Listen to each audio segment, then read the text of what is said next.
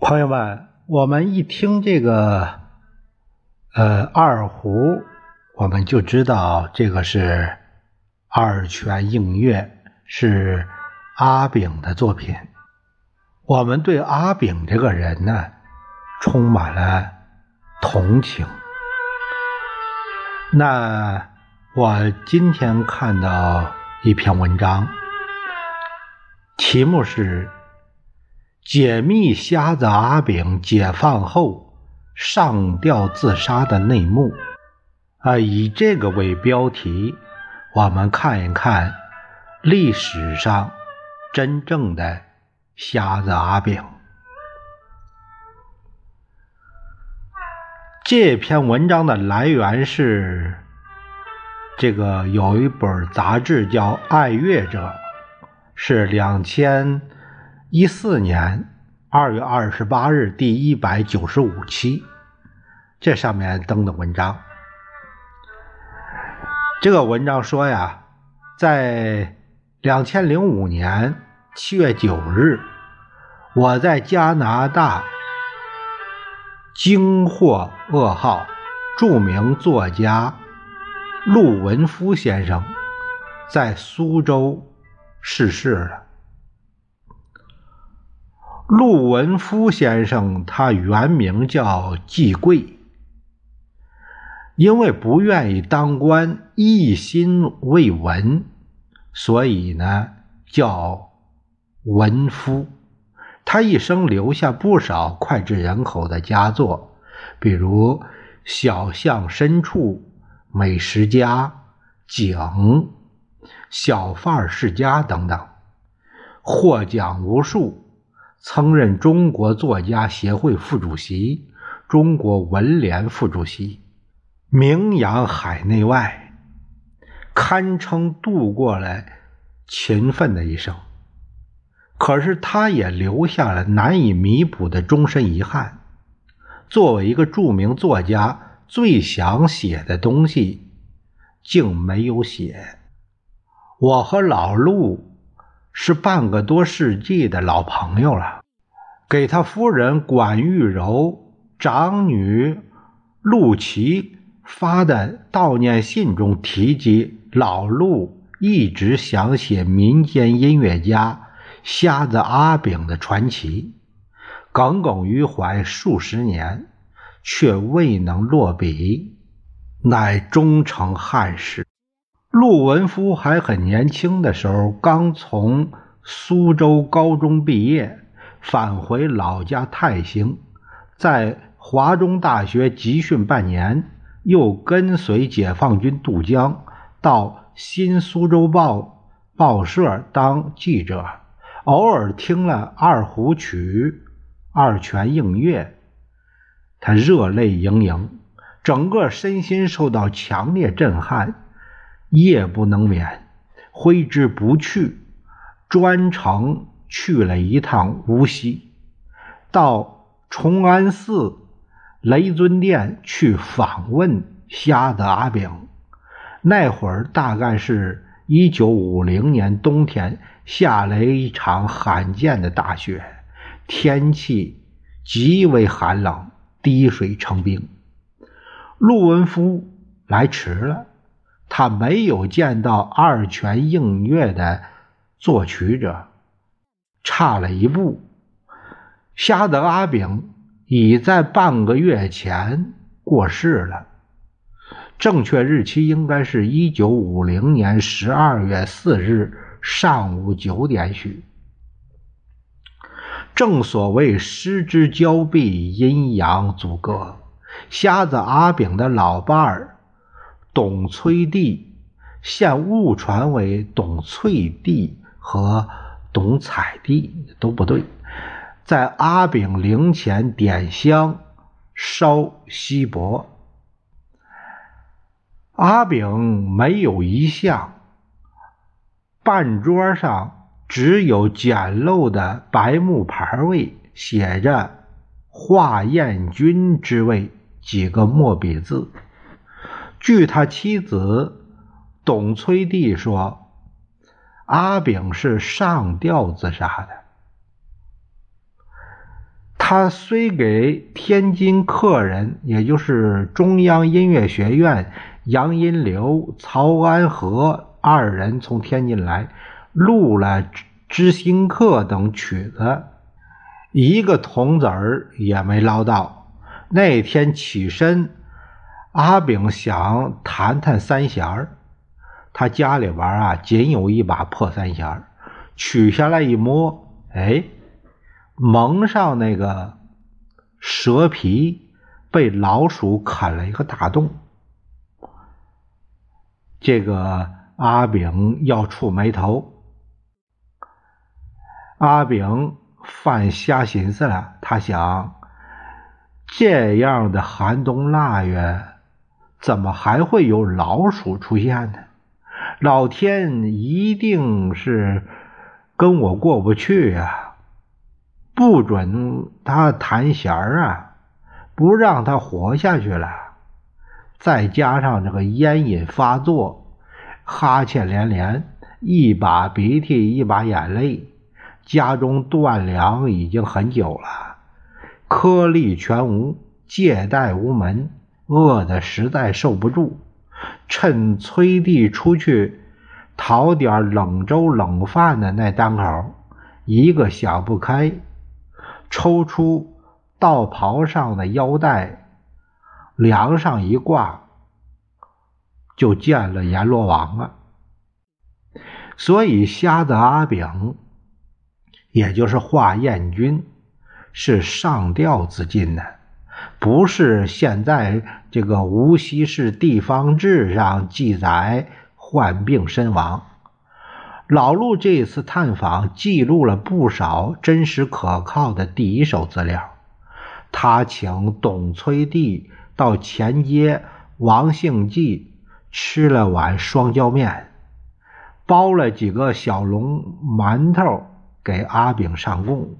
临走的时候，塞给崔弟八万人民币。这个八万人民币是旧币，相当于现在的。人民币八块钱。一九五零年，那个干部实行供给制，八块钱已经是老陆半个月的津贴了。第二年初春，他再去探望董崔弟，崔弟也早已经不在人世了。这对患难夫妇先后过世。仅仅相差二十来天，可以说对阿炳遗孀董崔弟真正采访过的人只有陆文夫一个。以后老陆又专程去过无锡两趟，访问了崇安寺雷尊殿的左邻右舍以及瞎子阿炳的熟人。朋友四五个人，这段时间老陆为了揣摩阿炳的心态，不但反复倾听二泉映月，还拜江守良为师，学拉二胡。老陆记录了一大本原始资料，拟了创作提纲。兴抖抖的要找当时江苏省文化局局长、省文联主席李进，他的笔名叫夏阳，有长篇小说就是在斗争的道路上问世，想找他汇报。为了谈话这呃从容一些，老陆特意拣了个星期天下午，由我陪同。一起去了李进局长家里，那时候是南京申家巷富城新村。老陆的话没讲几句儿，已经被打断了。李进局长厉声的训斥他：“我们有这么多革命音乐家，聂耳、冼星海，你不写，非要写那个大烟鬼、社会渣子。”可见是个感情问题、立场问题。给了本毛泽东，呃，在延安文艺座谈会上的讲话这本书，要他好好学习。后来老陆被打成了反党分子，更加噤若寒蝉了。上个世纪七十年代，我和老陆借调到江苏省人民出版社审稿，同住南京市后宰门招待所，房间里还有位年长的住客，姓强，似乎是位中医大夫。强先生双目澄亮，学识渊博，爱拉二胡。老陆便要他拉二泉映月，那时候二泉映月是禁曲，强先生不敢拉。老陆再三央求，强先生说：“拉二泉映月要有心情，并要换上特殊的老弦，这种弦线不是尼龙的。”比平常的那个丝弦粗上一倍，现在市面上根本寻不到。老陆为了听二泉映月，竟然钻头密缝到省歌舞团器材那个仓库，找到了这种特别粗的老弦。强先生不得不紧闭门窗。战战兢兢地拉了这支禁曲，他总究有些提心吊胆，断断续续拉的并不专注。老陆却听了一遍又一遍。